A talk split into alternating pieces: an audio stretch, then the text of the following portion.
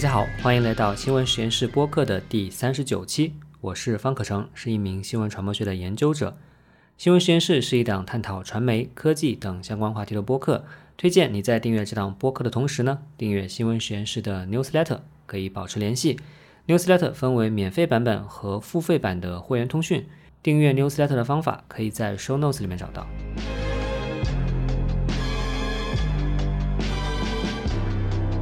九月二十一日，九十二岁的传媒大亨默多克宣布，他将于十一月正式卸任福克斯公司和新闻集团的董事长职位，成为名誉董事长。他的长子拉克兰·默多克将接棒，成为公司的唯一董事长。不管默多克是真的退休还是退而不休，这都是传媒界的一件大事。如果你是美剧《继承之战》的粉丝，那么这更是现实中实时上演的剧情。本期新闻实验室播客的主题就围绕着默多克展开。要特别说明一下的是啊，本期播客是新闻实验室会员计划线上沙龙的录音。嘉宾呢是小华和杨一这两位分别旅居美国和英国的资深媒体人。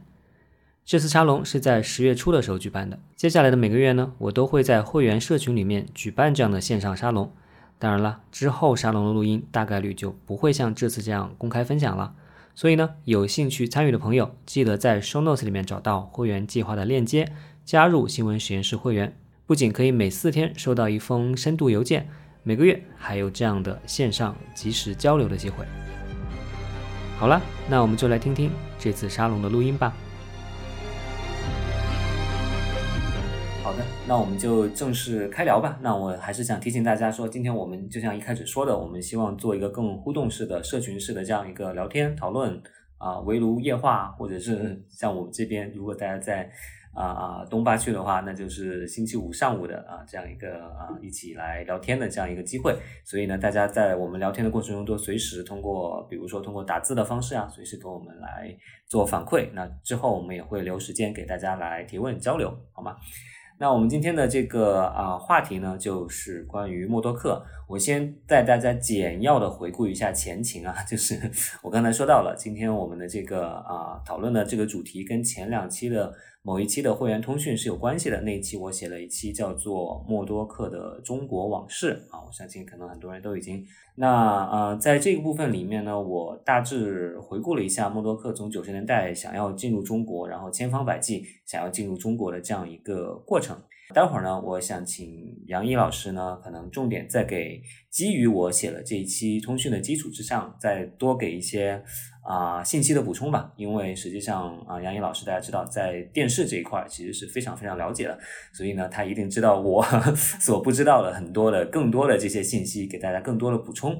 那当然，默多克基本上在二零一零年前后吧，就算已经是彻底退出了中国了。那最近几年，默多克更多的。出现在这个啊大家的视野中间呢，可能更多的还是和美国政治的一些纠缠啊，特别是和上一任的美国总统特朗普之间的一些纠缠。所以呢，待会儿呢，小花呢可能会更多的给大家介绍一下啊，现在在美国默多克是个什么样的形象，他在美国的媒体界，他在美国的政界，以及他和。这个曾经当过总统，那下一任说不定又是总统的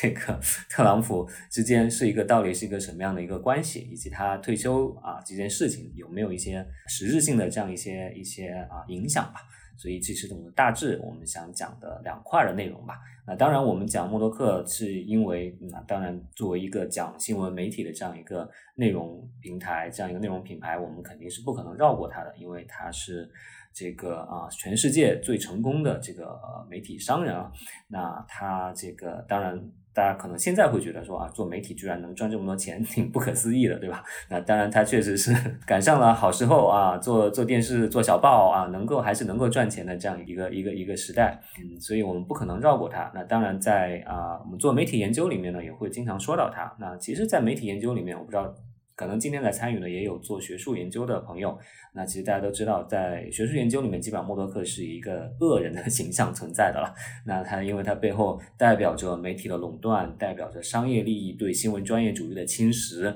啊，等等等等这样的话题都会跟他是息息相关的。但是呢，在公众领域里面，默多克又是一个一定程度上会被认为，比如说，我觉得在中国的舆论里面会被认为是一个成功的商人的形象。会被认为是一个成功者的形象，或者呢就是一个啊八卦的形象，对吧？他结五次婚这个事情本身，其实你可以说是八卦，也可以被一些人认为是一个成功的形象，对吧？所以呢，其实我觉得对这个啊对这个人物的讨论，实际上是有非常非常多的面向的。所以待会儿呢，大家在。互动的时候啊，也是因为啊，有有朋友已经在这里面说了，还是对莫洛感兴趣，是因为这个美剧啊，《Succession 》。那确实是啊，那这个美剧我还没有看完，我才看到第三季，所以大家不要给剧透啊，不要剧透。对，OK，好，那我们现在就啊，我想先请杨毅老师，你做一些关于这个默多克和中国媒体的这样一些一些分享嘛，给大家再补充一些关于这个默多克当年想进入中国又没有成功。宫的这样一些背景，或者是一些其他的八卦啊，一些一些介绍，好各位新闻实验室朋友，大家好！哎呀，我本来以为我们这个像录播课一样，我们三个人是相互聊的，然后这个感觉好像怎么我要突然单独演讲一段。我其实，呃，刚开始的时候我特别想说，就是我们三个人今天这个形式其实就非常默多克时代，你知道，就是因为这个三框的 这个多地连线这件事儿，这个事情其实本身特别的卫星时代嘛。那默多克其实你特别如果我们去谈到它的电视生意的话，这个跟卫星这个技术的这个蓬勃发展，以及这个卫星这个技术的一种。我觉得民主化吧，就是说它的一种呃，跟普通市民的生活的结合是完全离不开的。那只不过他作为一个精明的商人。他呃嗅到了其中的商机，然后他也很早的成为了介入这个大潮当中的人之一，然后他也推动了这个大潮变得继续变得更大。所以呢，就毫不夸张的说，其实我我这两天在看默多克很多当年的资料的那个时候，我就忽然想到一个事情，就是哎呀，我就想为什么现在这个年轻人对于这个马马斯克这么的追捧？我想说，我们那个年代是有默多克的，就是说可或者是这么说，就是像我这个年纪的人，因为你看过了像默多克这样的人。呃，二十年前啊，对，二十年前了。一在这个华中文的语境当中，呃，他被大家讨论的那样的一个状态。所以，你当你在今天再遇到什么扎克伯格呀，遇到马斯克这样的人的时候，你不会觉得一种新鲜感，因为这些东西是很熟悉的。就是说，在在中文世界里，被媒体过分追捧。然后被媒体过誉，然后这个被过分讨论啊，然后呃也，然后甚至是也是不加任何的价值判断，他只是看这个人的生意做的是不是成功啊。然后这套逻辑我觉得其实是熟悉的，然后这个熟悉的点就是因为默多克这个人。那说回到我们今天，嗯，我打断一下，确实就是我们今天确实就是更像聊天一样了，所以倒不是这个演讲。那我就正好你说到这，我再打断一下，说，哎，那你觉得当年大家，比如说在中国的媒体里面、舆论场里面对默多克的追捧，是纯粹是因为大家对商人的崇拜呢，还是说因为默多克也控制了这个媒体，是他给了好处，媒体一定程度上是为他发声的呢？哎，我觉得这个事情就很很有意思，就可以要就跟他在中国的这个故事是可以结合在一起来说的了。嗯，其实你那篇文章整个的这个脉络已经梳理的非常清楚了。就我觉得大家如果对于呃默多克跟中国感兴趣的话，其实是那篇文章的参考价值已经很高了，而且它至少是一个非常详细的主线，就是你里面看到的每一个具体的事件，提到的每一个人、每一个公司，你再去查一查，你就可以再把这个线线稍微的串起来。那我想说的事情其实是呃，我觉得如果要讲这个故事啊，我们是我们稍微的。你不用担心，我不会花太多时间讲。但我想说，就是说，我们如果找一个起点的话，他其实跟他在美国、在欧洲的生意是差不多时间开始去讨论的。就是说，这个事情大概是在二十世纪的。八十年代末到九十年代初的时候，就是他的中国生意也差不多是在那个时候开始。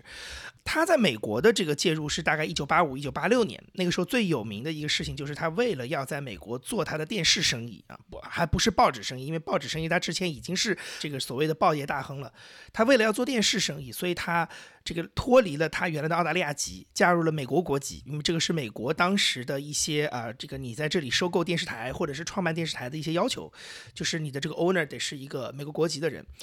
那么那个是大概是八五年、八六年。那么然后我可以给大家分享一个很很有趣的一个私人故事。我在上海原来的家里面是有一张《纽约时报》我出生那一天的报纸的头版的一个照片的，像一个画画框一样挂在墙上。一九八九年三月十六号，你知道那天的头版？不是头条，是下面头版的下面就有一条关于默多克的新闻，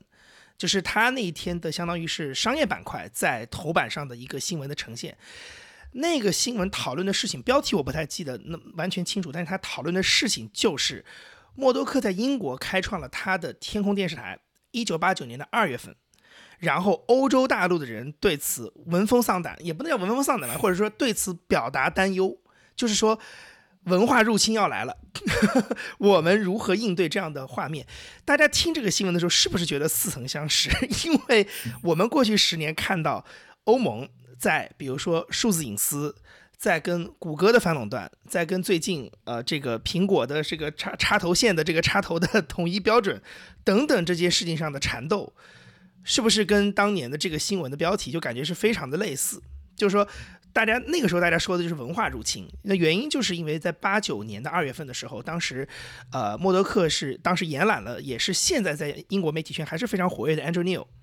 然后由他两个一起操盘，把这个天空电视台这个个新的公司建起来。然后这家公司当时就是基于那个时候最新的卫星电视技术和有线电视，在英国为基地做了一个这样的一个媒体。后来两年他又经过了收购，他把当时已经存在的英国卫星电视公司收了过来，所以就变成了后来的 B Sky B，就是英国天空卫星电视公司。那么这家媒体实际上在当时给大家的形象就是一个入侵者。尤其是对欧洲来说，因为稍微讲一个背景，就是说，卫星技术其实是是互联网技术普及之前上一个大家认为可能会打破就是实体的政治疆界的一种技术，而且它的的确确也很多层面上其实做到了这件事情。但是我觉得呢，它和互联网还有一个不太一样的地方，或者是说，可能互联网现在在某些地方也在越来越像它，就是卫星电视这个技术，虽然它已经让信号可以上天。然后大家通过购买这个卫星接收器的方法就可以来让它落地，但是实际上对于普通的观电视观众来说，呃，我我不说成本的问题，而是说你有一个监管的问题。也就是说，其实卫星电视对于卫星技术的监管，其实是相比较现在的互联网来说，我认为是更加普遍的。就是说，那个时候大多数的国家和地区的政府其实是会来监管卫星电视这个技术怎么让它落地这件事情，以及如何落地。那么这件事情的原因，就是因为在卫星电视出来之前，呃，传统的电视传播更多的是通过无线电视信号来做的，所以在这个事情当中，实际上所有的这个监管，它就是直接跟就是发射跟接收是直接被管住的。那么这个事情我就不展开来说了，因为实际上在电视技术发展之初，包括英国，包括欧洲的国家，他们在这个如何去。监管这样一种当时一百年前的新媒体这件事情上，其实有很多的试探，很多的尝试，也形成了各自不同的体系。那这个以前我们学新闻的时候都会说嘛，就不同的这种体制。那然后卫星出来之后，其实是一样的，就是说。所谓的上天入地入户入心，对吧？就是以前卫星电视特别喜欢说这个事儿，就是说你上天完了之后你要落地，那落地的时候你就开始需要跟各地的政府去打交道，那么就会产生监管的问题。所以我的那份《生日报》上面的那个新闻想讨论的事情就是，当时欧洲的国家，包括意大利、包括法国，其实他们是在比如说学术圈、文化圈，他们是在希望呃大家去注意到。就是来自英国的，可能背后代表的是美国的文化的产品的这样的一种新技术、新机构。默多克这样一个野心勃勃的商人，他们可能会对欧洲传统的媒体环境、对大家观赏内容的趣味的影响。啊，这个是当时这样的故事。那么差不多同样的时候，默多克在打的是亚洲的生意。嗯，九零年的时候，当时李泽楷办了这个当时的卫星电视有限公司嘛，就是 Star TV，就是 Satellite Television Asian Region，就是亚洲地区的一个卫星电视，所以它缩写叫 STAR。九三年的时候，默多克把这家公司相当于就是一一步一步的把这家公司给收了。实际上，他对中国的兴趣比这更早。因为在此之前，在纸媒上，《远东经济评论》还有《南华早报》，其实他已经在投资了。那么，只是说电视当时对他来说是一个更大的动作。你那篇 newsletter 里面其实有提到这个事儿，就是当时他跟中国政府的相当于一个。初期的互动之一，就是他那个时候嘴欠，跑到伦敦发表了一通，就是在一个历史终结的大环境下，就是那个时候因为啊冷战结束了嘛，那么福山那个时候的那种什么历史终结这样的一说说法，就大家深入人心，所以他在那样一个大的一个语境跟时代氛围下，就嘴贱，然后就说了一段不该说的话，就是反正类似的意思，就是说啊我们要通过卫星，要通过传真啊这样的一些新的技术，然后去打开那些啊封闭国家的大门。反正大概就是打打打开长城吧，大概就是类似于这样的意思。那当然，他当时这样一个说法，他指代的肯定不止中国嘛，因为有好多那个时候是封锁的国家，而且我觉得那是第一次，呃，可能在人类历史上遇到了这样的一个可能性，就是说由于技术的发展，让比如说二战或者冷战所造成的某一些政治跟国家上的隔阂跟藩篱，有可能被这件事情打破。而且当时的像他那一代的媒体人，有些是非常乐于去做这件事的。比如说他的隔壁的老邻居，也是老竞争对手泰德特纳，他就是个特别喜欢做这件事情的人。他不仅办 CNN，不仅让 CNN 在全球落地，而且他还办友好运动会。就是说，因为当时八零年跟八四年两届奥运会是美苏两个阵营相互抵制嘛，所以他八六年拉了一个友好运动会，就说你们别吵了，我们到一个新平台上来，来来比赛，我们让东西两边的运动员都能在这个地方继续比赛，然后这还变成了个生意啊，对他来说。所以那时候很多的媒体人，就像今天很多科技巨头一样，他是很乐于去用这些技术，去尝试做一些改变世界的事情的。那么当然，默多克老人家也是其中之一。但是当然，我要打一个问号的事情是，他到是出于商业的目的在讲这个话，还是说他真的有一个你知道像年轻人一样的那种我要改变世界的心啊？这很难说，因为他那时候年纪也不小了。但是不管怎么样，反正他至少当时说了这段话。那么那个是当时是让他跟呃我们说是有具体的史料记载的，可能说是跟中国政府 发生了。一个面对面的冲突，因为当时中国的回应之道是我也没有跟你吵，我也没有外交部抗议，对吧？但是呢，我就直接发了一个国务院令，然后我就把卫星电视接收设备这个东西给管起来了。那那然后呢，相当于就是说，啊，中国的普通老百姓是不能够再直接的去私自拥有一个卫星电视的接收设备。那这当然对于当年默多克想要进中国的这个算盘是一个非常大的打击。所以这里说的这个设备啊，我我稍微打断一下，那这个设备的话，其实就是大家说的这个锅，对吧？那它其实是就是一个很便宜的东西，是吗？呃，是这样，其实实际上当时呢，呃，我我必须要说，就是它相比较现在你用宽带接入来说，它的成本肯定还是高很多的。呃，然后对于当时的普通中国老百姓来说，这也是一个中产及以上的人才会用的一个东西啊。我给大家举一个例子，你就可以知道大概的这个感觉。呃，我爱我家是一个大家都很熟悉的九三年、九四年拍摄和播出的电视剧。很多年轻人不是很熟悉，不知道对吧？很熟悉。哈哈哈哈哈！天哪，呃，对，那就大家多看看郑捕头老师的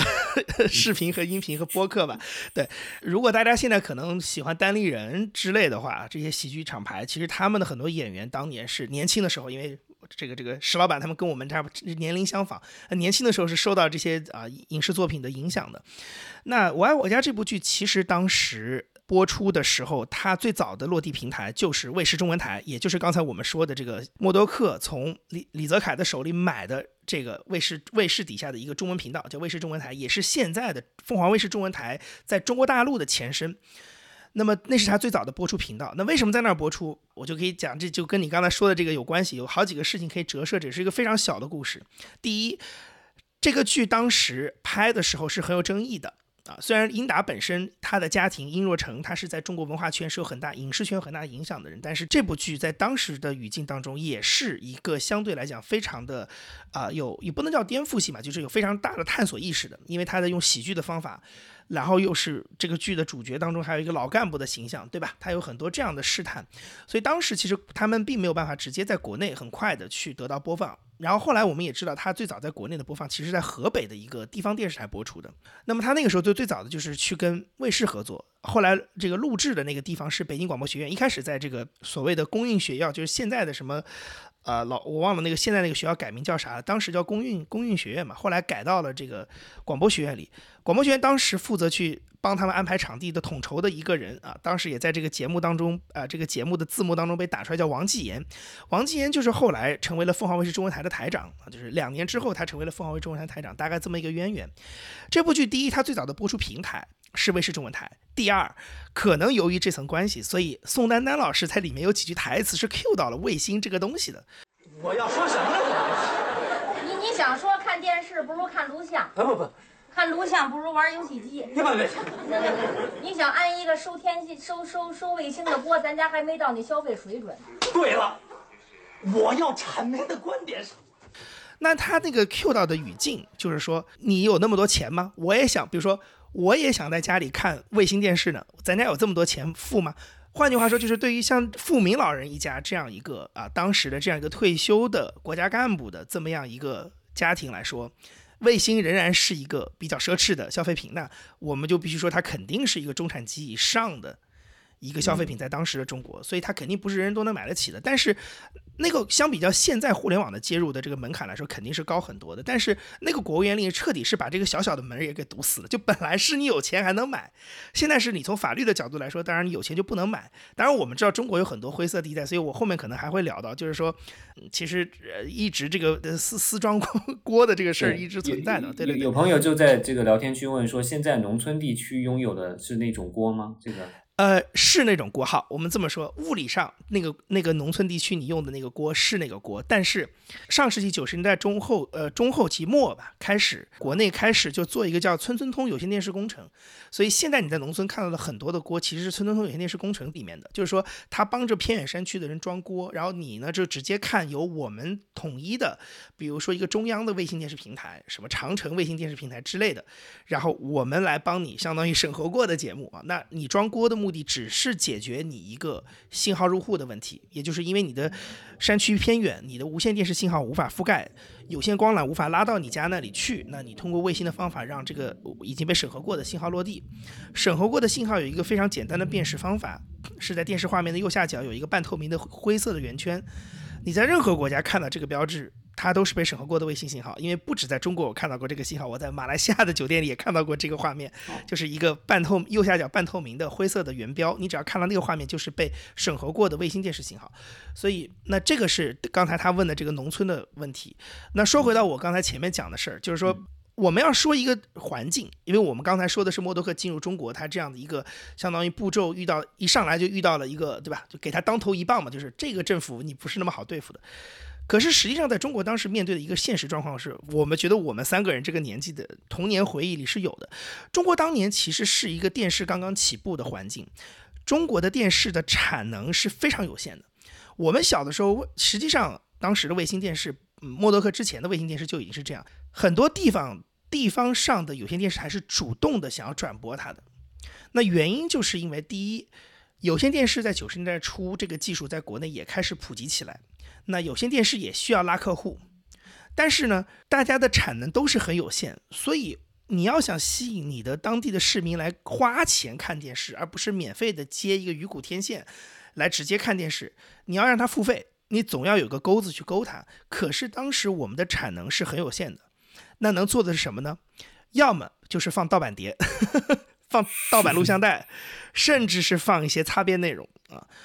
要么就是说。我直接来通过转播，比如说国外的卫星电视的方法来吸引你来看，那就是我怎么着跟你免费接收到的那个电视还是有一些差异化的嘛，内容上还是有一些比它增量的东西，所以实际上那个时候国内跟卫星这个就或者说这个这种节目形式它的关系是一种互动的关系，就是说我们国内的这个电视的发展非常早期，产能不足。我们的产能缺口其实是差不多到零零年前后才补足的。我之前看到过，好像有一个数字是说，大概到九十年代中后期，可能九七九八年那个时候，中央电视台的境外电视剧的播放的量都不是采购量，播放的量仍然是超过百分之十的。而对比同期的日韩，日韩当时都是个位数，就是说我在电视台的黄金时段播出的境外节目的量是百分之十以内，可能是四，可能是六，可能是八，但是。中国大陆当时中央电视台在九九七九八九九年那个时候仍然有百分之十几，所以我们的产能是后来慢慢慢慢才补上来。所以卫星电视作为一个外国的境外内容的一个，我觉得一个平台吧，它相当于就是一个承载的平台，呃，因为它承载了具体的那些一个个剧，那是具体的内容，就承载了一个平台。我觉得它跟当时的中国社会是有一个，我认为某一种。互互动的，所以我其实以前我好像在别的节目里有用用一个比方，我就是当时的卫视，就卫星电视这个东西跟卫视就非常像现在的博客，就是城市中产，城市中产，然后一线的这些赶时髦的年轻人他们的一种讨论的东西。然后我再给你说一个案例，就是稍微讲下这个背景，就是默多克当时九三年从呃李泽楷的手里完整的收购了这个卫星电视这个公司之后，那他觉得。哎，好像还不够，因为我的入户是有问题的嘛。你你有一个法令现在在限制我的这个技术，所以呢，他后来就想，那我可能跟中国还要再用一套方法去跟这个机构这个政府打交道。所以他那时候就开始要想说，有没有一个什么别的方式可以曲线的进入中国？这个时候有一个胖胖的 这个呃商人啊。他好像就从天上掉了下来，然后出现在了默多克的面前，出现在了他的谈判桌上。这个商人叫刘长乐，这个商人当时的背景是，他当时在八十年代的时候，当时是一个可能是解放军背景的，当时在中央人民广播电台的军事部担任记者，经常跟领导一起乘一班专机出去出访。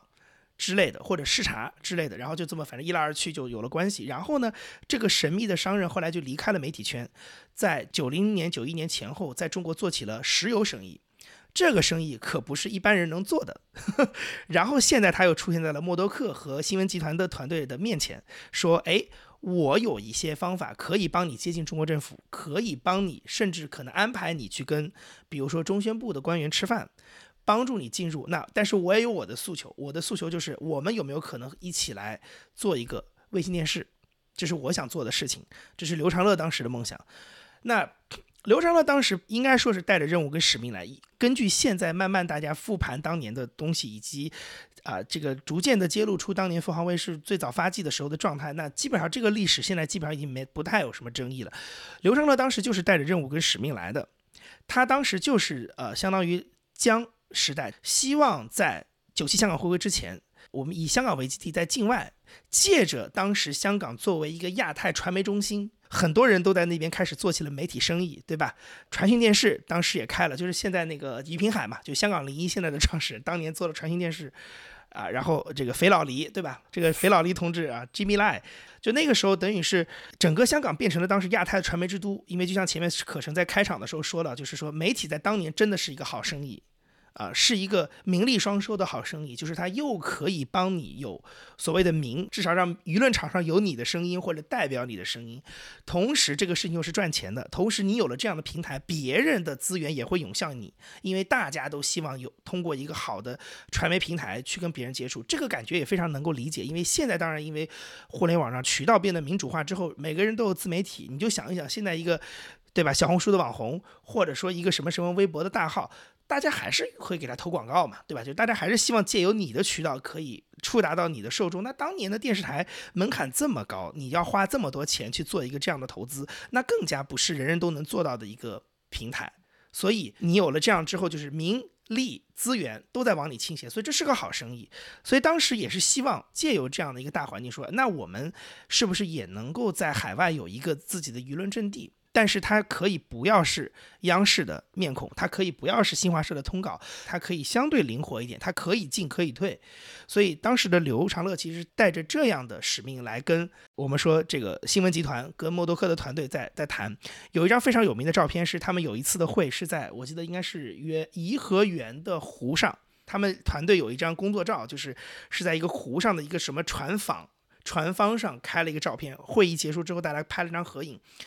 那么就是在那个时候，那个谈判的时间差不多就发生在一九九四、一九九五年的时候，所以到了九六年的三月三十一号就开播了凤凰卫视中文台。默多克把当时的已经存在的卫视中文台就搬到了台湾去，然后把台湾以外的卫视中文台的信号全部都改成了凤凰卫视中文台。那么这家凤凰卫视公司的股份比例是刘长乐他的今日亚洲占了百分之五十一。然后，呃，剩下的百分之四十九是由央视背景的华影国际以及新闻集团两家平分。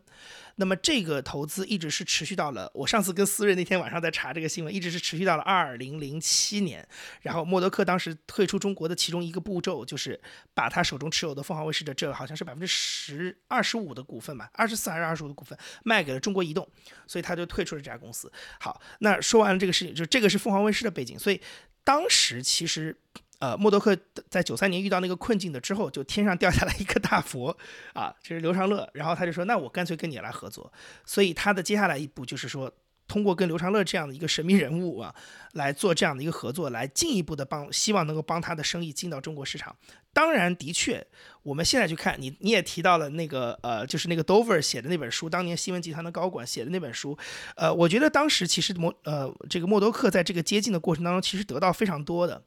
呃，他的的确确后来是有有一个有机会开始跟宣传的高官、啊安全的政法的高官能够有同桌的机会，他到了后来甚至还呃做成为了中国中央党校的座上宾，对吧？去跟这个领导干部们去分享这个全球传媒的管理经验等等，那他的确是得到了很多好处。而当中，我觉得如果回到他的生意来说，实际上最有指标性的一件事情就是《泰坦尼克号》这个电影。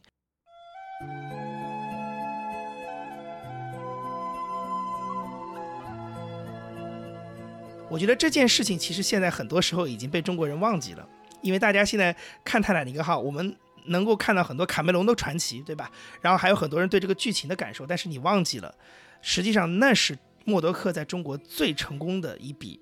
生意，因为将亲自为这个电影代言，这并不是所有的人都可以做到的事，而且我觉得是空前又绝后的事情。他其实就说了这么悠悠的说了一句话：“我年轻的时候也看过这个电影啊，当年叫《滨海沉船》。”然后就因为这句话，你想我作为一个中学生，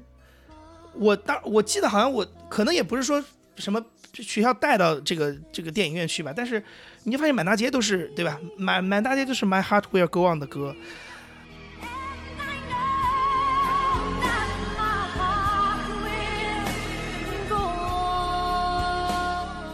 然后满大街你都能看到这个电这个电影的盗版碟。我说实话，当年他一定损失了相当多的票房，因为当时盗版太猖獗了，也没有这进电影院看这个的习惯。但是他绝对在当中还是捞了一大笔的。对我当时是跟我爸爸妈妈、爷爷奶奶、外公外婆一起去电影院看的，然后看到裸体的镜头的时候是被蒙住眼睛的。对对，所以你就知道这样一部。我甚至认为都不完全是说小孩能够完全去足本观看的电影，即使在西方的尺度当中，也不完全是能足本观看的电影。在中国却是一个老幼妇孺人人皆皆知，然后天媒体天天讨论。的这么一部电影，那这个电影实际上跟他的，这就是他在中国最大的一个一个成功的投资嘛。那说回到他在默多克的版图里，其实这个电影也有一个很有意思的一个角色，是当年卡梅隆拍这个电影，因为用了很多很新的技术，投入成本非常大，本来是只有派拉蒙一家公司做发行的，本来是没有新闻集团的事情的，可是预算严重超支，所以派拉蒙拉了新闻集团说，我们两家一起来做发行商，因为我一个人 cover 不了这么多预算。所以他们俩当时做的这个画的这个边界是说，派拉蒙来负责美国本土的发行，跟所有后面的这些传呃这个相当于权益就是授权的权益，美国以外的海外市场是交由新闻集团来做的，就是借由二十世纪福克斯来做这个事情，所以它也就变成二十世纪福克斯的资产之一。那今天时代的变化，世事流转，今天到了流媒体时代，我们有个经典的问题就是这个剧在哪个平台看嘛，对吧？泰坦尼克号在美国以外是在 Disney Plus 上看的，你在香港、你在英国都是在 Disney Plus 上看的，因为它是在美国以外是新闻集团的资产，是二十世纪福克斯的资产。二零一七年的时候，二十世纪福克斯被卖给了迪士尼，所以它就变成了你可以在迪士尼里看。那这个其实说回到刚才中国，这就是一个非常，我觉得泰坦尼克号是一个，如果你说凤凰卫视它是一个生意，对吧？它当中有很多的这种传奇色彩，有很多。呃，我觉得有很多这种你可能跟中国政府之间这种说不清道不明的一些商业利益的话，那我觉得泰坦尼克号对于默多克这个人来说是一个，他一定赚到一点钱，但我觉得他更多的赚到的是名，更多的赚到的是背书，更多的赚到的是国内的这套上行下效的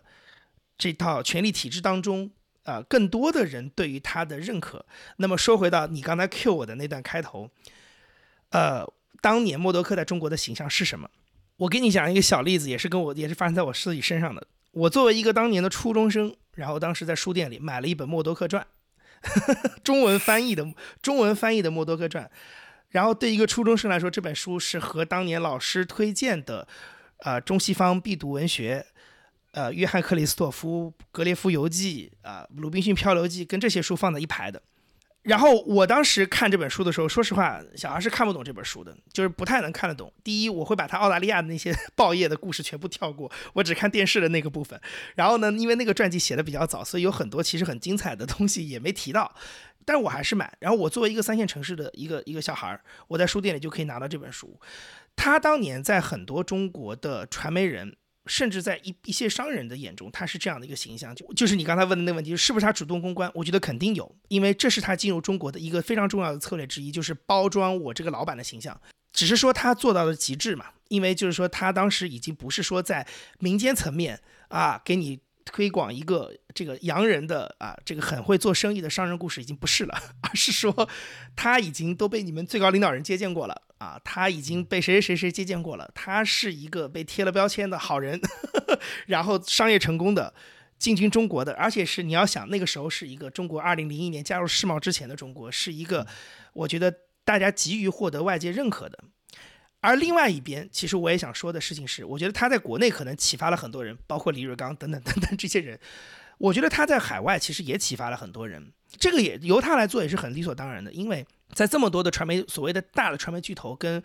呃大的这个传媒的这种呃我们说成功的这些高高管啊等等这个这些这些不管是公司还是人当中，他都是做全球化。在当年，其实做的最激进的一个人，因为他的事业、他的商业版图就是横跨了澳大利亚、就是亚太地区、美国以及呃英国和欧洲，所以他的确是在这块是做的，就是做的最激进的一个人。那么由他来呃帮助，相当于帮美国的那些好莱坞的大佬们来敲敲中国的门，我觉得也理所当然。但是。由于他敲门的这样的一个看上去还不错的一个状态，好像大家也摸到了一些门道，所以差不多从九四九五年以后，其实很多的这些西方的传媒巨头，到二零零一年、零二年就中国加入世贸之间的这段时间，也都开始来敲中国的门。所以那个时候不仅是他，我觉得在比如说我们以个人形象来说啊，他是包装当然是最成功的，也是知名度最高的。但实际上，维亚康姆的雷史东当时也花了很多心思在国内做个人的形象营销。因为当时雷史东虽然 CBS 这样的电视公司可能进不来，但是 MTV 当时是呃维亚康姆的资产，然后 MTV 是可以进到中国市场来的，而且当时已经在中国有线电视台得到了他的节目得到了很好的落地。那么面对着中国加入世贸的这样一个契机，就是呃这个这个二零零一年、零二年中国可能开放一部分的媒体有限度落地珠三角这样的一个可能性。那么雷史东也用了默多克的指导方法，通过个人形象的包装，帮助维亚康姆。因为当时维亚康姆已经收购了 CBS 嘛，他也是一个传媒巨头公司了。那么帮助他来进入中国市场来做。他当时接受过水晶一的采访，就是雷史东是接受过水晶一的采访的。然后杰克韦尔奇当年是接受了杨澜的采访。杰克韦尔奇当年是拥有是通用电气的老板，拥有 NBC，然后还有迪士尼，当时当然也是进来了。我们小时候看小神龙俱乐部，对吧？所以就是说，其实这些。也召唤了很多传媒巨头一一的进来。那么最后一个要提到这这这一波当中被召唤进来的就时代华纳，然后时代华纳当时也是做了一个非常成就他的世纪并购，当然那个是一个新闻了，但是在那个之前，其实他进中国的动作已经很很主动了。而他所采取的一个公关的方式，就是在九八年在上海召开了当年的财富全球论坛，把全球五百强的高管全部拉到中国来。财富全球论坛当年对于我这样一个小学生来说。他的形象是我们国内的舆论的造势的一个状态，就是中国面对世界打开大门的一次聚会，把全世界的人吸引来了。这是我当年在一个不懂商业、不懂地缘政治的人的背景之下感受到的事情。那实际上，我对于觉得对于大多数的中国人来说，他是中国未来可能几年内加入 WTO 之前一次让所有的商界领袖聚到中国来，好好看看这个新兴的市场的一个机会。而对于时代华纳这家公司来说，这是一个巨大的秀。因为它本质上就是一个这家传媒集团拥有的一本杂志，通过当年媒体的力量的号召力，把所有的全球五百强的高管拢到中国来的这么样的一个事情，所以它又变成了这家媒体的生意在中国的一个大大的曝光。当年 CNN 在中国做这个中国周，等等等等，它一系列的这个铺陈，其实的确是让《财富》这本杂志的能见度在中国变得高了很多。那当然也就让很多中国的高层也注意到了时代华纳的事情。接下来，时代华纳就收购了，在二零零零年的时候收购了华谊电视，所以他也赶上了当时中国加入世贸、开放了一部分境外落地的那一波车。所以这些传媒巨头其实是在，我觉得他就是我想说的事情是，默多克对。国内当然有很多的启发启示了，因为中国当时大量的媒体人，我们说了最典型的肯定就是李瑞刚嘛，然后很多的这种媒体人开始知道说啊，原来媒体还有这么一套方法，聪明的一些人就已经嗅到了说，原来媒体还有这么一套操作方式，它可以是一个商商人的，它可以是商业的，它不是我们原来想的那种新闻的宣传的舆论的事情，而是说它可以有商业的一面，我们也可以去做它。但是我觉得它反过来对于那些在美国的。传媒大亨来说，对于美国的传媒巨头来说，也是一个巨大的启发效应。就是他当相当于帮大家探了路，帮大家试探出了一些跟中国打交道的方式吧。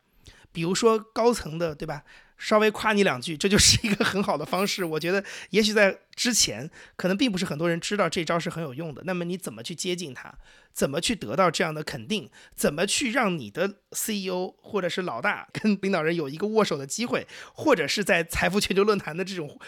有他来给你撑个场面？这些东西其实就是大家慢慢用自己的智慧去试探出来的。但是大家也都在瞄着那样的一个目标，就是中国在二零零一年大概率那个时候是会加入世界贸易组织的。而中国如果要兑现加入世贸的承诺，就要开放一部分传媒市场。而所有的人都看到了当时中国十二亿中国人的这样的一个巨大的市场潜力，这个潜力远大于东南亚，远大于香港、台湾，甚至跟印度是相媲美的。因为它当时的，比如说电视的入户率，大家的电视保有量是比当时的印度要来的更高的。所以这是一个眼前的大肥肉。那么所有的人都在嗅到这块肥肉的香味，都在往这边来。所以我觉得这是当年早期默多克跟中国互动。我觉得给大家带来了很多非常有意思的一些事情。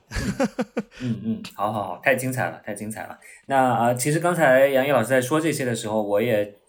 也给我很多启发了。我觉得这个是展示了很多我们这些时代发展，它背后其实是很多力量在共同造就的。对，比如你前面在说到啊，为什么在九十年代的时候，更多还要去。播放境外的这种啊动画片也好，还是影还是电视剧也好，那其实让我想到前两年在微博上一个很传播很广的一个帖子，就是说啊，可能也是可能跟我们这个年纪或者是九零后、九五前的这些人，觉得小时候哎好像看到很多境外的动画片，对吧？那然后现在好像很少能看见了，这是不是意味着是其实是一个时代封闭的一个象征，对吧？那我觉得一定程度上确实是这样，但是杨颖老师刚才就指出来了，其实原来的这个开放。也不仅仅就是因为有人想开放，所以 要开放，对吧？它其实是有着很现实的一个考虑在里面的。那，嗯，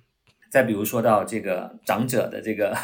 对这个和泰坦尼克号，那现在看来，它更可能更多是哦，再次证明了长者是一个文艺青年，对吧？再次证明了他是这个 非常喜爱西方的文化艺术。哎，但是其实我们这回过头来看，它其实也不仅仅是这个，对吧？那那那当然，我们可以说长者的这样一种。嗯，对西方的这种好奇和欣赏，正好跟中国那个时候。迫切的想要融入全球市场，加入 WTO 的这这个时代背景，恰好的就形成了一个非常好的一个共振的一个作用。所以，他也不绝对不仅仅是因为他自己喜欢看西方电影而已。那他背后其实还是有这样一个中国整体当时一个发展路径的一个一个一个一个诉求在里面。所以，我觉得其实这些就是让我们勾勒出了一个时代的这样一个一个一个背景在里面了。这个其实也跟可能跟其实跟其他产业的发展也有也有。挺多的类似之处，对吧？都是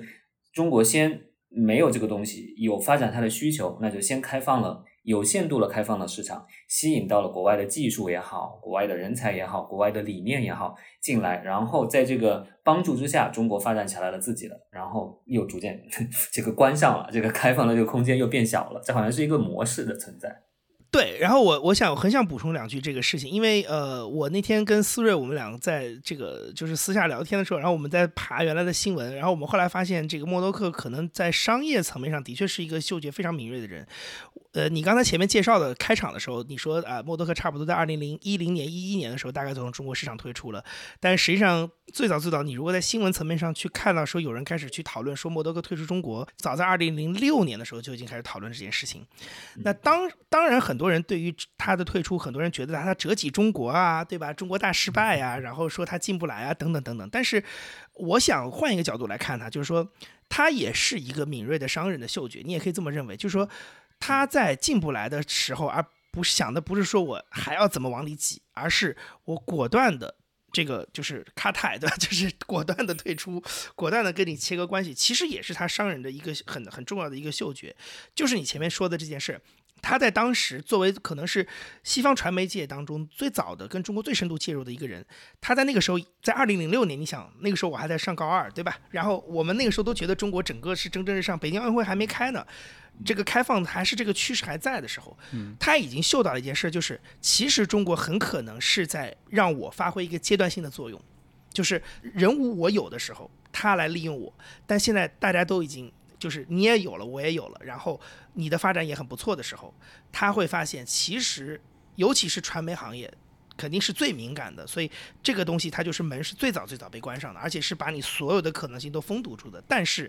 他可能也嗅到了另外一个。趋势就是说，这可能就是所谓的中国模式，就是借鉴你，学到你，西学东渐，对吧？然后这个用完了之后，你你就再见。我用本土的力量来做这个事情。所以传媒当然就是可能是由于它的高度的敏感性，所以它最早的呈现出了这样的一个残酷的一面。但是我觉得从一个商人的角度来说，他可能也是最早的嗅到这个逻辑的，而不是在那边自言自语说，哎，为什么我进不来？我觉得他也是很早的就想到这个事儿，所以在那个时候就从凤凰开始退股，然后慢慢慢慢再从星空撤出，所以这样一步一步的去退，然后花了其实是花了也花了相当的时间，将近十年的时间，陆陆续续退掉中国所有的资产。呃，你现在看起来，我觉得，嗯，还是觉得他老人家的判断能力还是可以，确实是一个很敏锐的商人，嗯。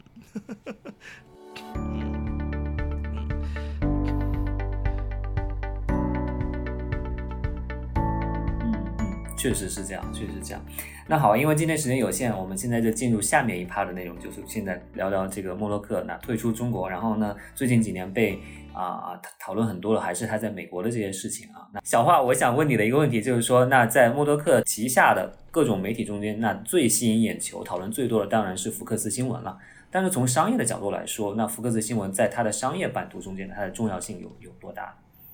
嗯，我觉得其实福克斯新闻这个东西，在它商业。里的重要性非常重要的，就我们前一期在这个跟杨一的讨论里面也讲到了，你刚才其实也提到说啊，现在觉得媒体好像不可能赚钱啊，然后什么什么的，然后但是其实电视这个东西是默多克这个商业版图里面最赚钱的一块，其实它在就是它是一个横跨全世界各个国家的一个媒体帝国嘛，但是其实，在各个国家，然后它都有一套固定模式，就是它有一个花边小报。然后在美国家，它可能有一两个花边小报，像在澳大利亚可能是这个《先驱太阳报》，然后在英国是《太阳报》，在美国就是《纽约邮报》，呃，然后它有一份大报，这个大报就是在美国就最著名的《华尔街日报》嘛，在英国是《泰晤士报》，然后在这个澳大利亚是《Australian》澳大利亚人报。然后就是这两个花花边小报扮演的几个角色，就是它是一个无节操爆料嘛，因为它不需要什么节操，然后这时候它就可以去挖，如果有谁得罪了摩洛克本人，其实就可以去挖他的料。这个东西其实是有很大杀伤力的。所以说，你刚才有问说是不是啊，他的这个形象也有媒体控控制媒体的这个原因，我觉得是有的。然后另外呢，这个大报里面呢，就是呃，其实就是扮演一个，他有这样有一个公信公信力，然后他可以结识权贵。然后电视台呢，最主要的目的其实还是赚钱，当然它的影响力可能更大了。但它说到归根到底呢，其实还是为了赚钱。所以福克斯新闻，呃，只是它福克斯这个整个一个商业帝国其中一部分嘛。就它除了福克斯新闻之外的话，它还有它的这个广播电视频道啊，然后还有这个体育频道啊。然后它在二零一七年的时候是，呃，就跟迪士尼完成了这个收收购，把。呃，二十一世纪福克斯给出大部分都出售给迪士尼，他卖掉了主要是这个电影啊，然后这部分，然后还有一些有线电视频道，但他最后留下来的两部分，一个就是他的体育，一个就是他的新闻，这两个其实就是在美国这个商业环境下，一个是最赚钱的，然后第二个是。是这个所谓的这个有线电视 bundle 里面最重要的两个块，体育是最最最重要的一块，因为就你可以想象一下，这个纽美国有线电视里面，我可以看到几百个台，然后在那几百台当中的话，有线电视台从这个美国的所谓的这个有线电视供应商那边拿钱，因为他每个月会付这个版权费嘛。体育这部分是拿的最多的，其中最最最多的是这个迪士尼旗下的 ESPN，但是最近就 ES 呃迪士尼和 ESPN 都面临很多困境，我们这个可以单聊啊。然后但是美国这个福克斯旗下的这个。福克斯体育也是非常赚钱一部分，它每个月可以从这有线电视的供应商这边拿非常多的钱。你也可以想象一下，如果有一个体育迷说啊，我要看什么什么比赛，然后我今天看不到，我要看美国的这个美式橄榄球 NFL，然后但是我今天打开电视台说，呃，有线电视跟这个福克斯啊，还是跟迪士尼没有谈成协议，最后可能就看不到这个台了，他肯定会非常愤怒，肯定会给有线电视供应商去打电话，然后说为什么你不让我看，然后我要退订，我要怎么怎么样啊？然后新闻呢也是一样，因为就新闻它有一个实时性所实时性在，现在大部分的这个所娱乐啊，然后呃内容消费啊，其实都被网络给取代了，然后被流媒体给取代了。但是新闻因为它有这个实时性在，所以说它这个传统的这种线性的这种就是编排还是有一定的吸引力的。另外呢，就是福克斯新闻它本身不仅仅是一个新闻，它它也是一个信信息娱乐的这样一个频道，因为你看到的不仅仅是所谓的新闻，也有很多是。带有观点的新闻，尤其是到了晚间黄金档的话，基本上全是争论类节目，然后大家发表的都是观点，所以，呃，它也是有非常有用户粘性的，所以说可以完全可以想象，然后福克斯新闻如果有一天如果不在这个美国的电视运营商的这个 bundle 里面的话，然后也是会有很多观众去愤怒打电话的，所以这个 bundle 其实是。啊，我我我一直在这儿讲 bundle 这个词，因为这个这个是在美国的语境底下非常重要的这样一个商业模式，就是美国电视是靠这样一个把所有台绑定到一起，然后做做成一个巨大的这样一个包包裹，然后卖给每一个用户的。但实际上是涉及到一个分配，对吧？就是说用户实际上看哪个台对时间更多，是那这个钱就更多的给到这个台，是吗？对，没错。然后另外一个也是看每家这个媒体集团的议价能力，像呃像比如说迪士尼是它旗下有 ESPN，然后 ESPN 是有非常多人看的，有非常多体育迷，你这个台是不可能不出现在 bundle 里面的。然后迪士尼这时候就可以把这个 E ESPN 跟它其他没有人看的台绑定到一起，问这个有线电视呃有线电视的运营商要钱。然后福克斯也是一样的，因为它有福克斯新闻，因为有福克斯体育，所以它的议价能力是更高的。然后在今年发生了一个很有意思的事情，是 ESPN 和迪士尼最近在这个跟呃美国这样一个有线电视供应商叫 Charter 他们的谈判当中，然后出现了一个就是出现了争端，然后 ESPN 就是在 Charter 的所有所有的用户这边是停了有一周一周到两周的时间。这个争端本身其实不稀奇啦，每年都会发生。每年到了这个媒体公司跟这个有线电视的供应商两家谈判的时候，都会发生，都可能黑那么一两天，然后这个台我就看不到了。然后两边都会打一些宣传战，然后说啊，这个有线电视供应商那边会说你这个是媒体公司的责任，然后另外一边又会说这个是有线跟供应商的责任，然后他们两边他们两个会这个会打架。一般情况下是黑那么一两天就好了，但这一次就持续了有那么十天左右的时间。然后当时大家就可能觉得这个这样一个有线有线电视的 bundle 就可能要崩溃了。最后的确还是谈成了协议，但是这个协议其实可以看到迪士尼在其中其实做出了很多让步了。但是在今年之前呢，其实这个媒体公司在跟有线电视供应商这个。谈判的过程中是有非常强议价能力的，像我刚才讲的，然后迪士尼可以把所有的有人有人看没人看的台全部绑定到一起，然后我还看每每一个媒体巨头都可以干这种事情，然后福克斯也是可以干这种事情。又说回了这个默多克，他的眼光是非常准的，他在这个把自己的福克斯二十一世纪福克斯卖出来的过程中，只留了这些资产，留了最重要的这个资产，而把其他都卖给了迪士尼，然后迪士尼就成了一个接盘侠。嗯，是，我觉得小花刚才说的一点很重要，就是新闻它的线性逻辑，它可能还是适合电视这种媒体，而不是你很难想象在 Netflix 上去点播看新闻，对吧？但是我觉得这背后有一个问题，就是有线电视，特别是比如说福克斯新闻，它的受众的年纪大概是什么样的？因为包括在 Succession 这个美剧里面，也不断的在提到了一个主题，就是它是不是一个将要死的生意了，是不是要做数字化转型这样子？嗯，那你觉得这个事情是一个真实的一个危险吗？就是它的年这个观众年龄老化的这个问题。对，观众年龄老化的确是一个问题啦。但是福克斯应该是所有电视台里面这个平均观众年龄最高的一个，我不记得具体数据了，没有记错的话，应该是在六十多、六十七岁、六十八岁的样子。的确，就是这个观众年龄老化是一个问题。但是另外一面呢，因为他的观众都是这些。退休了的年纪比较大的所谓的 boomer，这个用战后婴儿潮一代啊，对对对，战后婴儿潮一代。然后这些人呢，因为他们他们在政治上的参与度是非常高的，然后政治上参与度非常高，也就代表他们会在选举中进行投票，所以他们这一些人在政治中的影响力也是非常高的。为什么特朗普能够当选？很大一部分程度上是因为就获得了这些婴儿潮一代的支持。往前推一步，就是福克斯新闻也是能够非常大的影响到这些人的投票的一个选择的。之前有一个应该是二零零七年有一个比较著名的一个研究，就是发现了一个所谓的福克斯效应，就是美国一些地方如果引进了福克斯新闻台，然后把福克斯新闻台放进了他的这个所谓的现实包裹里面的的时候，然后当地的共和党的候选人的支持率会上涨。这个上涨的点虽然看起来不多，就是大概是零百分之零点四到百分之零点七，但是在这个摇摆州，在摇摆的地区的话，这个影响力可以说是非常大的，就能够决定到一个选举的结果。嗯，嗯，既然说到这个了，那我们就来说说这个政治的这个问题吧。那从二零一六年开始，嗯大家的印象好像是福克斯新闻变成了一个共和党喉舌的这样一个感觉，对吧？那但是现在看来，嗯我们有发现默多克其实和特朗普之间实际上是，嗯，应该是互看不爽，对吧？就是其实他们之间又有很多矛盾。嗯那可以说，在过去六七年时间里面，福克斯新闻对共和党、对特朗普的这种态度中间有发生变化吗？这个变化是跟默多克的我们刚才说到很多他的嗅觉有关吗？嗯，是跟他的嗅觉有关，但我首先说回来，就是我觉得默多克一开始看创不爽这个东西，从个人的角度是很好理解的，因为默多克他是一个真亿万富翁，然后是一个真媒体巨头，他的产业是自己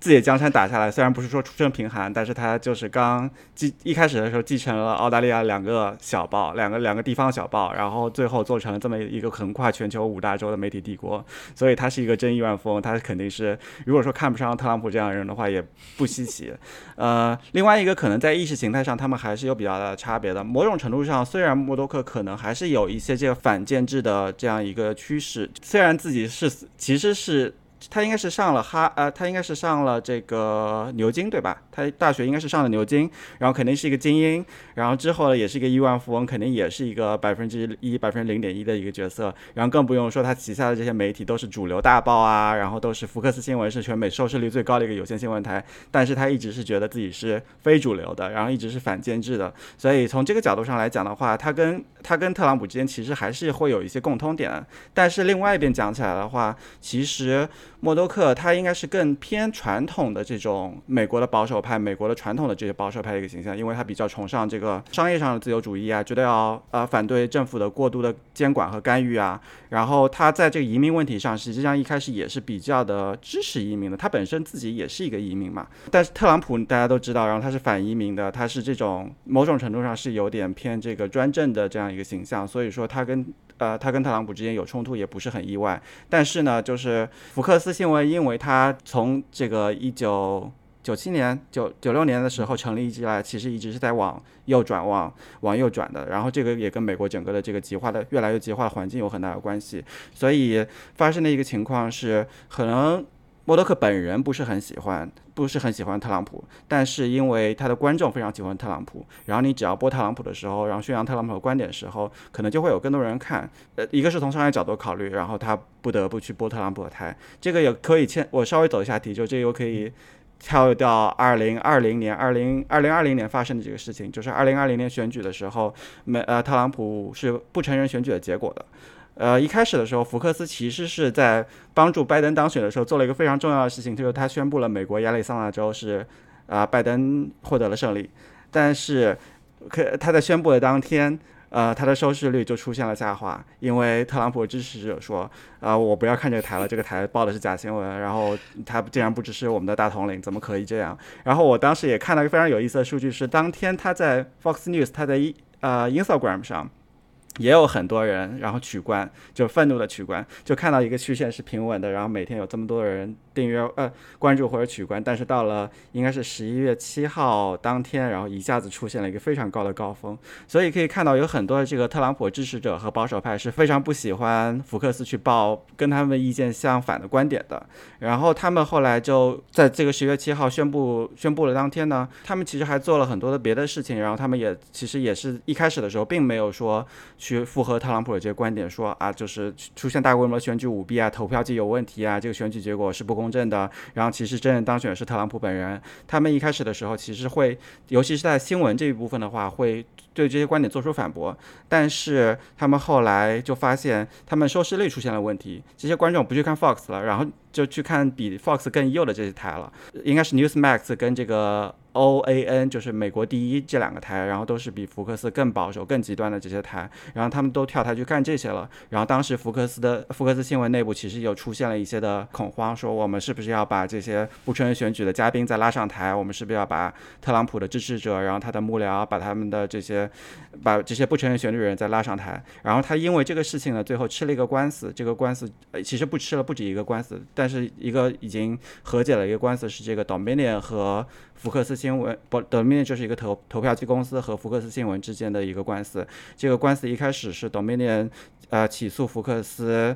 诽谤，然后要赔啊十六亿美金左右的这样一个金额。最后这个官司一直打到了。快要开庭的当天，在快要开庭的当天，双方达成一个和解，最后福克斯赔了 Dominion 八亿美金左右的这个金额，赔了一半。但是还有另外一个官司也是在目前正在进行中，是另外一家公司叫 Smartick，然后他也在起诉福克斯，起诉的不仅仅是福克斯新闻了，也是福克斯，就他也是他母公司福克斯，因为这样子的话可以其实对他们整个默多克的帝国造成更大的伤害。呃，起诉他们要赔偿二十五亿美金。现在这个官司还没有开庭，但是呃，照着之前。这个官司的话，福克斯也是要赔很多钱的。所以说，默多克退休有一部分也是因为呃这这两个官司。可以补充一下这个官司的背景啊，就是说，其实简单来说，就是因为他们你刚才说到了请回来的嘉宾，他们会去，包括可能有的主播，对吧？他直接声称这些投票这个啊服务提供公司他们的这个投票机是有问题的，对吧？就所以才导致了这个结果，导致特朗普输掉了，是吧？对对是，然后。呃，因为美国因为有这个第一修正案有言论自由，然后不是说别的国家没有言论自由啊，就是因为有第一修正案的保护，因为有第一修正案的保护，所以说其实起诉媒体公司诽谤是非常难的。然后，但是这个官司打到现在，一直打到开庭之前，其实是呃，其实是说明福克斯的确做了很多的这些呃带有恶意的，然后对他们进行了一个诽谤，就是可以说福克斯在二零二零年的这个总统大选中，其实做了很多。很多非常有争议，甚至是就是对这个美国民主有很非常大伤害性的事件。但是说回来，这个很多时候并不是说只是因为默多克本人的一个政治倾向或者观点，也很大一部分程度上是为了因为收从收视率从商业的角度考虑。呃，他在这个庭前的这个和律师的这个质询当中，也就是在这个 Dominion 这个案子和质询当中，应该是说了这么一样一句话。当然，这个话后来因为是从这个。呃，原告这边放出来的，所以说这个话可能被进行了一些曲解。他就是说，It's not red or blue, it's green，就是说这个不是关于红红或者蓝，红就是共和党，蓝就是民主党，这个是关于 green，就是绿色是美美钞，嗯，对，美元的这个颜色嘛。所以说到底，其实很多时候都是钱的这个问题。嗯 嗯，是的，是的，是的。所以你刚才说到了莫洛克退休，跟这个也是你觉得是有一些关系的，是吗？对，我觉得是有很大一部分关系的，因为。呃，杨一，我觉得这块可能懂更多，因为他当时，呃，是两千，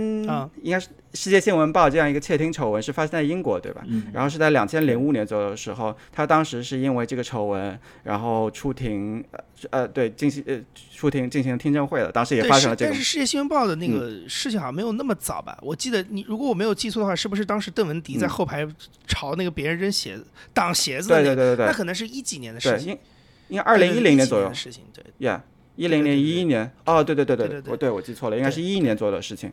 呃，然后对，就是有发生扔鞋的这个事情，当时默多克其实是非常难堪的，呃，但是他现在就是比之前更老，又老了十岁，又老了十多岁，已经是一个九十二岁高龄人了。可以想象，任何一个九十二岁高龄人，哪怕是默多克这样一个精力非常充沛的人，然后如果把他放在庭前作证的话，也是非常难堪的，甚至会出现就是呃，就。我们知道那个刚才刚才杨毅要讲到这个雷士东嘛，他老年的时候也是出现这老年痴呆了，所以默多克是不想上庭的，他们周围的人也想保护他，不想上庭，所以说最后能够达成和解，赔他赔了对方七八亿的这样一个天价的一个赔偿，也很大一部分程度上是为了保护他自己。现在呢，也呃，对我觉得这也是可能他他退休的一个原因。另外一个原因呢，就是刚才。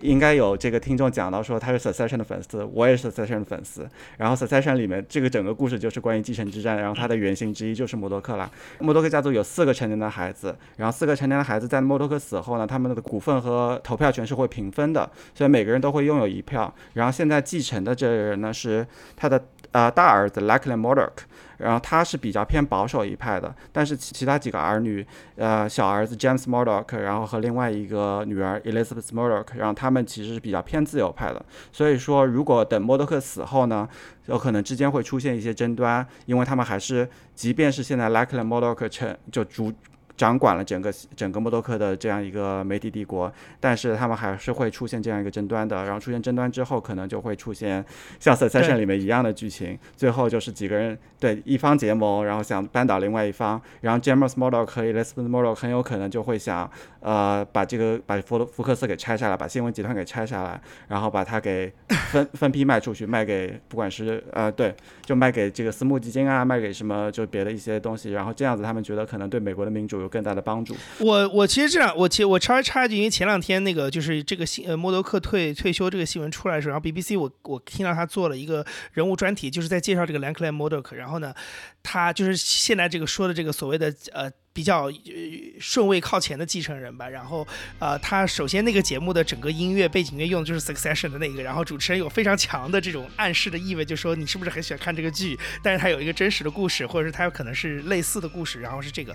然后呢，还有另外一个事情我特别想提的是，呃，默多克几个儿女在这个公司的继承之上，确实是有一个，就是因为跨度非常长，默多克其实差不多在。九十年代的时候就已经开始在慢慢的去呃锻炼这些这个儿女一辈了，所以呢，其实他确实是有一个非常长的一个，我觉得就像选太子一样，就是大家看，哎，这个对吧？这个大大阿哥什么先上来了，哎，这个这个三阿哥又上来了，就是这种感觉，它是一直存在的。呃，可成的那篇写默多克跟中国的文章有提到 James Murdoch，他就是九十年代的时候，当时为什么派他来管新闻集团的中国业务，就是因为那个时候 James Murdoch 是。呃，默多克老默多克本人很喜欢的一个，然后觉得有可能把他扶成整个新闻集团继承人的一个人，但是现在当然我们看到整个这个新闻都已经发生变化了，因为是 Lanclan 是他的长子，对吧？是他的大儿子，现在可能是更有更有继承的这个就是顺位更靠前，反而 James 因为他过早的接触到了，他是后来就出了很多事儿，包括世界新闻报的事情，就是他 News UK 在英国出了很多的事情，所以。他反而现在就是受到了很多的影响，那就是他现在就反而没有那么靠前，对，对是。然后今年年初的时候，其实发还发生了一件事情，就是默多克他有他旗下有两个媒体帝国，一个是福克斯，然后另外一个是这个新闻集团，然后他们之间也经历过了各种各样的分分合合了。然后今年应该是年初的时候，然后默多克是想把这两个集团又重新合二为一，然后他们他这样做的有其中一个可能也是考虑到想让。l a c l a n 一个人掌管，呃，就是同时掌管两个帝国，这样子能让他的继承更加稳定一点。但是最后最后这个事情还是告吹了，因为有很多的这个股东，然后反对，然后不愿意去做这个事情。即便默多克自己可能控制了大部分投票权，但是他还是在这个压力下，最后把这个事情给取消了。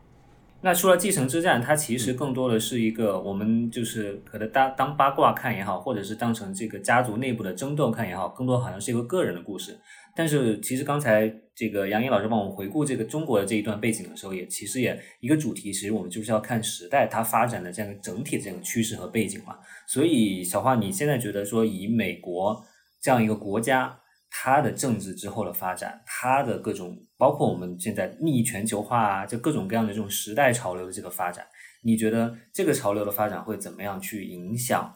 福克斯、影响新闻集团、影响摩洛克帝国？它之后的这些发展，就是我们就是暂时就是说，如果我们暂时抛开他们内部的这些人和人之间的争斗来看的话，这个大的背景会怎么影响它的发展？呃，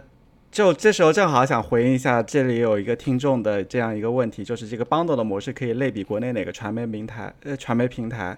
呃，就是他说他他给的这个举例是 B 站或者抖音，然后其实我某种程度上觉得国内的这个走的步伐，特别是在互联网这流媒体走的步伐要比美国要先一步，所以现在抖音可能已经统治了整个国内的这个传媒 传媒圈。如果要讲 bundle 的话，可能就是把这个腾讯视频，然后芒果。然后爱奇艺所有的，然后变成一个每个月交五十块钱，然后你就必须得订的东西，然后这样子，然后你看起来好像是你实惠，因为你本来就要这些东西，现在变成了一个 bundle 之后会打个折嘛，但是你因为因为有了这个 bundle，你现在可能就不会再去取消这个 bundle 了，因为你这时候如果要取消的话，你丧失了所有的娱乐的资源，所以其实美国的这个传统 cable bundle 可能有点类似于这种模式，然后往前推一步就是。抖音啊，这种平台现在在美国也，呃，在美国叫 TikTok 嘛，在美国也慢慢的火起来了。所以默多克这次有又有可能又是一个商业嗅觉非常准的一个退出，因为它也标志着一个时代的落幕嘛，就是有线电视统治天下，然后能够赚很多钱的这样一个时代，现在已经濒临崩溃了。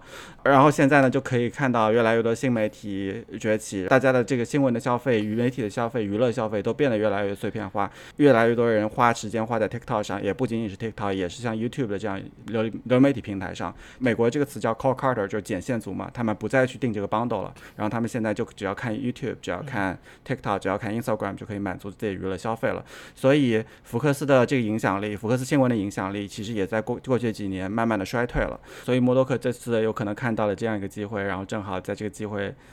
呃，退出，然后也算留下了自己的遗产吧。所以，所以，所以我可以理解你的回答，就是说这个帝国。大厦将倾吗？就是不仅是因为默多克老了，而且是因为这个时代已经变了。对，有可能帝国大厦将倾，但是因为默多克这几年前把锅甩，把盘甩给了迪士尼，所以现，所以现在福克斯，福克斯整个集团可能是这个所谓的新闻 bundle 里面最稳定的一块，因为它小，然后它比较灵活，然后因为它有最重要的这个体育和新闻的这两块版权，所以它可能是所有的大小媒体帝国里面现在比相对来说比较稳定一个。嗯，然后我觉得我可以给我刚才中国故事做一个最后的结尾。如果它有一个稍微写意的结尾，就是我们是从 Star 这个这个 Star TV 当年李泽楷九零年创办这个开始讲起。那 Star TV 这个品牌几经流转，现在它也随着。默多克的那个词是一七年的售卖，Star 现在变成了呃迪士尼在美国以外的地方去承载它整个 General Entertainment 就是大众娱乐内容的一个品牌，所以它比如说像最近有一个跟播客还有关系很火的剧叫呃 Only Murder in the Building 嘛，它在美国是 Hulu。是呼噜作为发行方呼噜 Originals，但是它在美国以外的地方，比如说我现在英国看这个剧，它就是 Star Originals，然后它的 logo 用的还是原来那个 Star 的 logo，所以 Star 这个品牌的这个流变，其实也是某一种你知道世界传媒变化的一个缩影吧。嗯，它在流媒体上是叫 Hotstar 对吧？嗯，不是的，它是这样，Hotstar 是它在印度和东南亚的厂牌，这个是有，对对对，这个是有一点呃历史渊源的，因为当地已经有一个 Star 的品牌在了，但是它在其他的地方都是就是 STAR 这个字，这个还是那个星星的那个标志，就是跟现在灿星的那个 logo 是一样的那个星星的标志，对对对。对，其实灿星跟默多克之间也有一条线。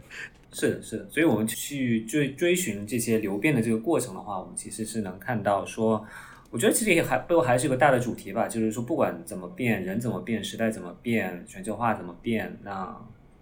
对某一些基本的人的需求是不会变的。所以对新闻也好，对娱乐也好，它的需求可能是不会变，只不过说中间是哪些人在中间抓到这个商机。啊，那这个东西可能会在每个时代都非常的不一样。我我其实很想补充一下，刚才我我我可以稍微多说一句，我想补充一下前面就是小花说那个 bundle 解释 bundle 那个事儿。其实从我的角度来说，我反而觉得，如果现在年轻的朋友理解不太，就是甚至连个对标的产品形态都找不到，我觉得反而是对的。因为我一直觉得 bundle 这种销售模式，它就是一个特别适合于有线电视时代的一个模式，因为大家需要把所有的。其实，在现在其实是 on demand 和 live 分开的内容，但是在当年的这样一个产品形态，你只有电视机的 liner，就是所谓的线性频道的情况下，不管你是直播的节目还是 on demand 的节目，你都必须变成一个线性的电视频道，按照时间顺序去排布，嗯，它才会形成一个 bundle，因为。这样的话，在比如说在美国，你可能一个基础包的 bundle 有几十个频道，就是因为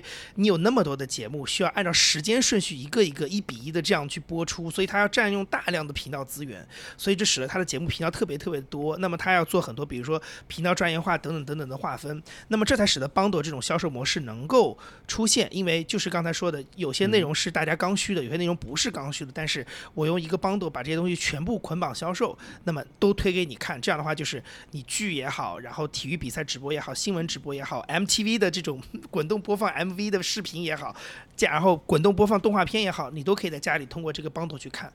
但是这个产品现在恰恰是随着互联网、随着社交媒体、随着现在的流媒体的出现，其实这个产品形态大家不能理解就是对了的，因为现在的这样的一个就是你该 on demand 就 on demand，你该 live 就直播就是走直播的这样的一个。这样的一个新的媒体，我们叫做技术格局，或者是平台产品的格局，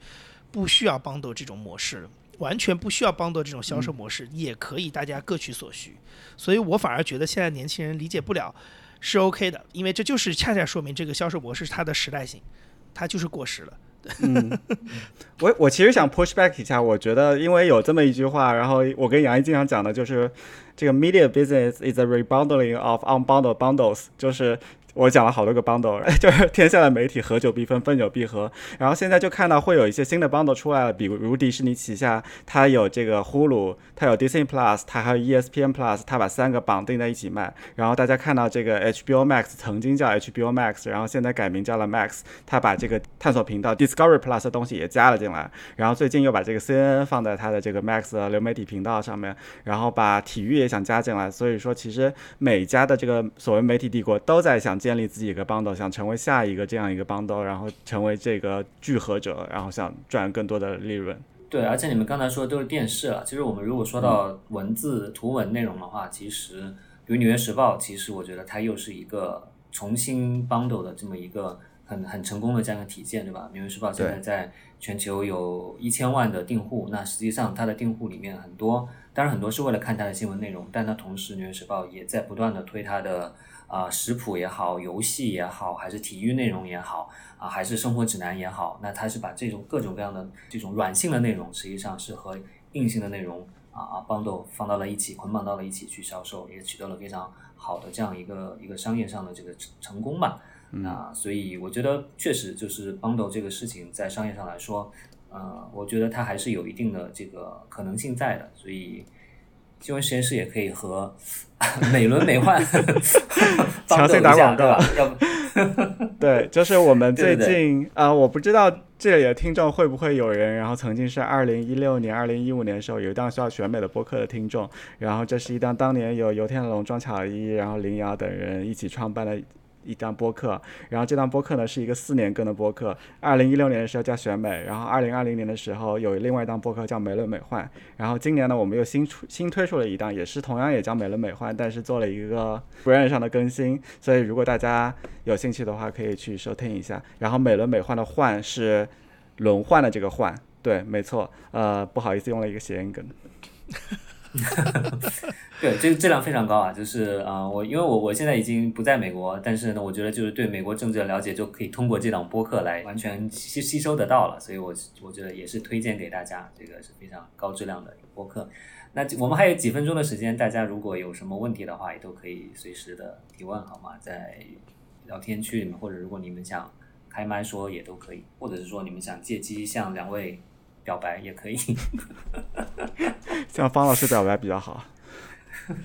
所以美轮美奂，我刚才说了 bundle，是因为你们也也有在考虑这个会员的这个模式吗？对，我们也在考虑，然后正在筹备中，可能会在应该是在会在年底前上线。实际上当年在选美就有会员，对吧？对，是没错。当年在选美就有会员，所以如果是有老会员的话，现在还可以重新啊、在我们这我们的这个会员通讯出来之前，你们也可以上 Patreon 上，然后先给我们 打赏，然后支持我们把这个节目做下去。你们准备用这种会员模式是什么样的？是更类似于是说，有点类似于 donation，就是这种这种定期捐款式的，还是说真的是像新闻实验室这种，就是换内容的？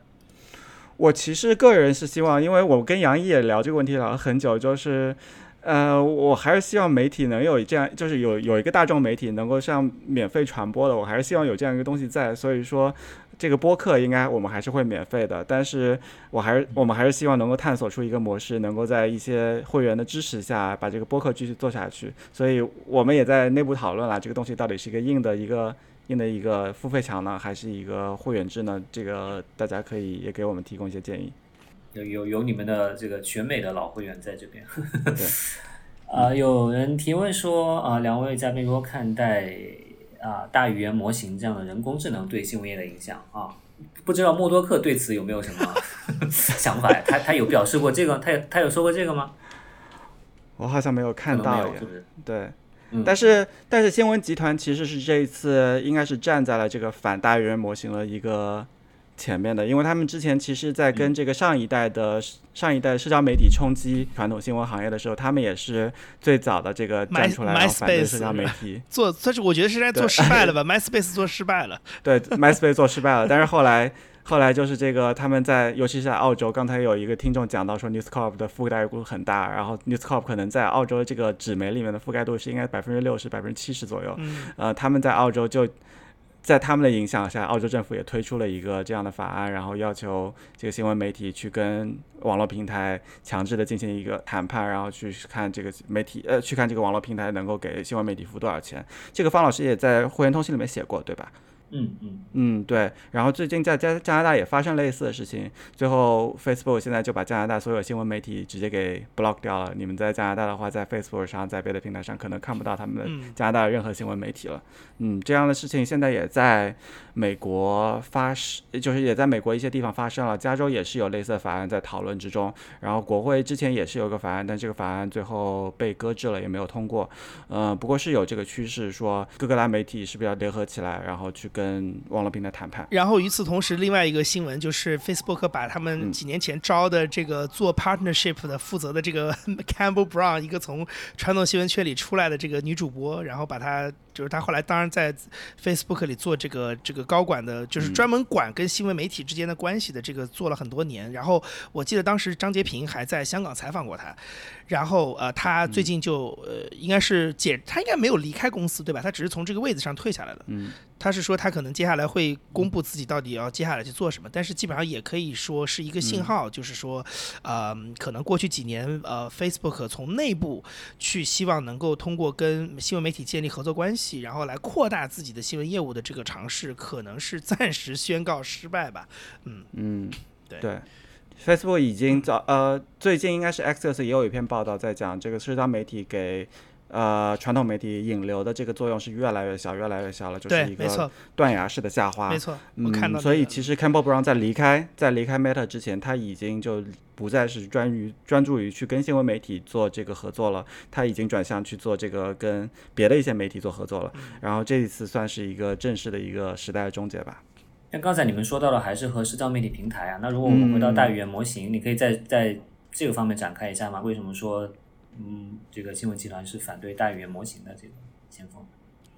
可能因为他们一个是他们拥相对来说还是拥有一定议价能力吧，就是如果呃你可以想象，如果说 OpenAI ChatGPT 没有办法获取这个《华尔街日报》、获取道琼斯，甚至是《纽约邮报》的这些内容的话，然后它其实这个大语言模型的能力可能是会有一些损害的，所以这时候它提前站出来的话，是可能够跟不管是 OpenAI 这样的公司，还是别的做大语言模型的公司谈判的时候，是有一个更强的一个议价权的。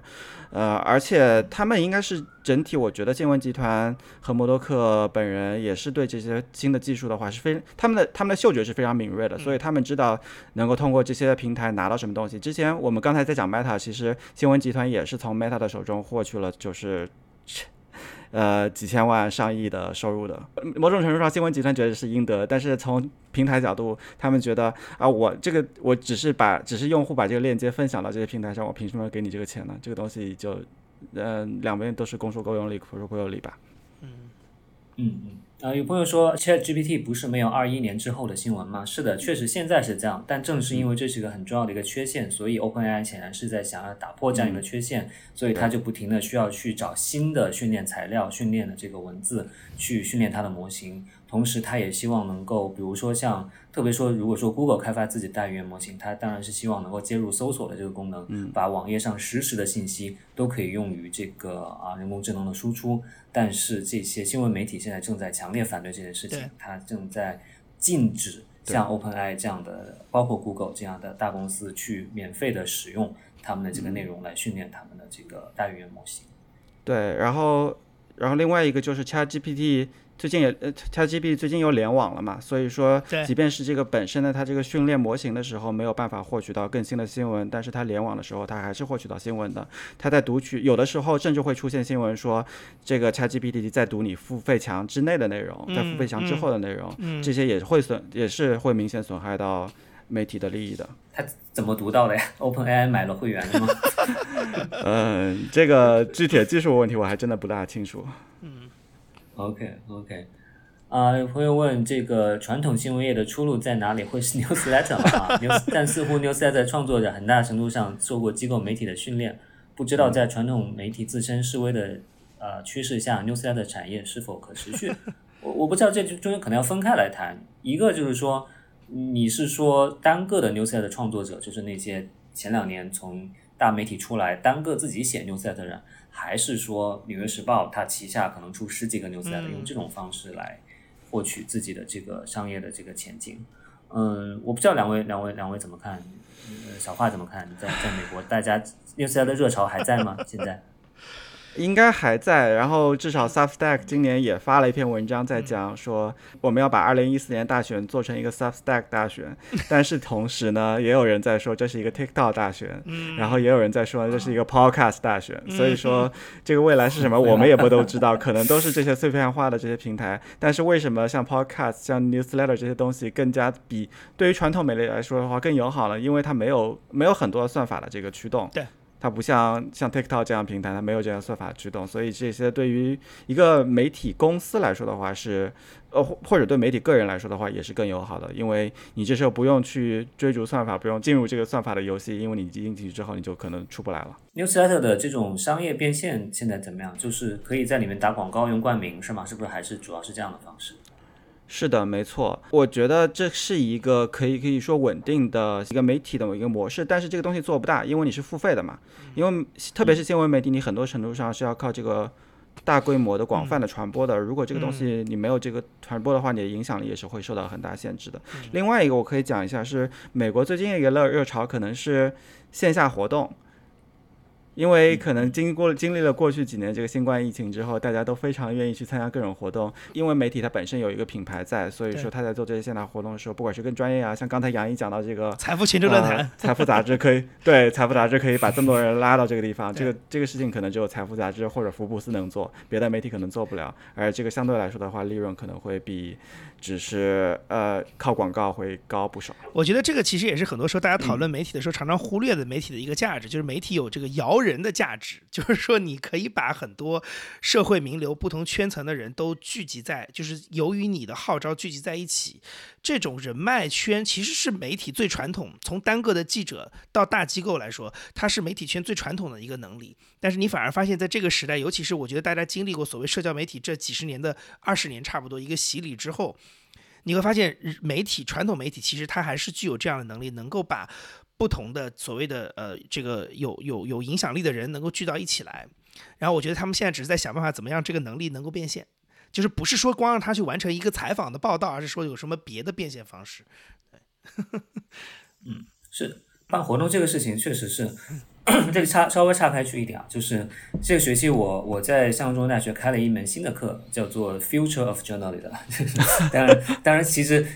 听上去是讲未来，但实际上是在讲现在正在发生的最前沿的一些变化。那我会让学生去研究。呃，各种模式，比如说研究成功的，研究失败的，比如说研究 CNN Plus 怎么失败的，对吧？然后比如去研究啊 Axios 怎么来开发它的这种短小的新闻产品的。那其中有一个，我是想大家去研究一个做 event，就是做线下活动的案例。那之前也是找一些朋友咨询了，然后得到了一个结果，就是说可能让大家先去研究 Texas Tribune，是不是这个在。在美国的这个新闻也算是一个比较好的，嗯，对对对，这个前两小华那天小华那两天我在美国的时候，他刚跟我讲聊这个问题，在讲过这个 Texas Tribune 的事情，对，Texas Tribune 的确是就是前几年的一个这个美国的地方媒体非盈利的地方媒体的这样一个标杆式的这样一个媒体，的确是做的很好了。然后，但是他最近也出现了裁员，然后因为呃。因为因为非盈利模式，它很多时候是需要靠这些大金主的嘛。对。然后这时候，如果说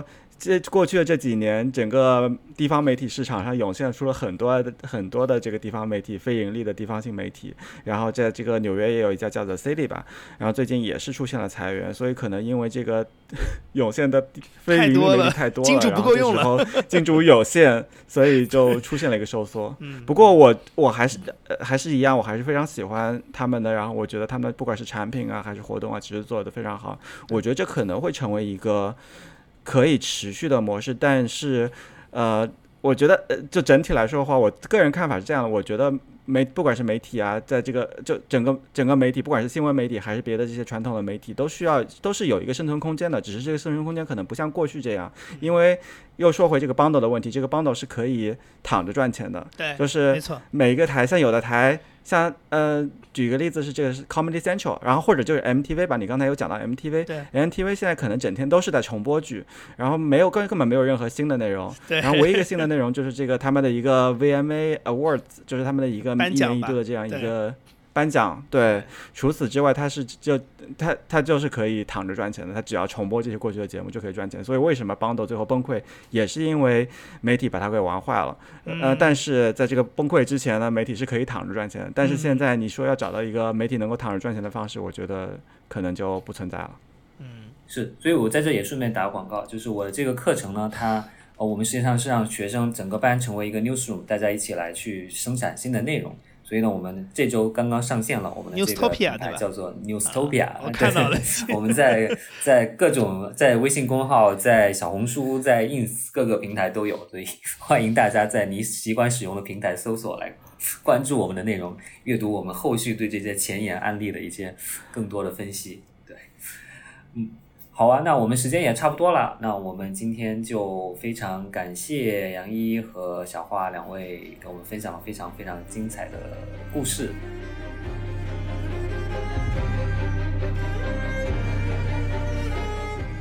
感谢收听本期新闻实验室播客，希望你喜欢。想要参加今后每个月的线上沙龙，记得加入新闻实验室会员计划。加入的链接可以在 show notes 里面找到。新闻实验室也开通了 Instagram 账号，以及呢在新的社交平台 Threads 上也有账号，用户名都是 hi 点 newslab，h i 点 n e w s l a b，欢迎大家关注和互动。那我们下期再见啦！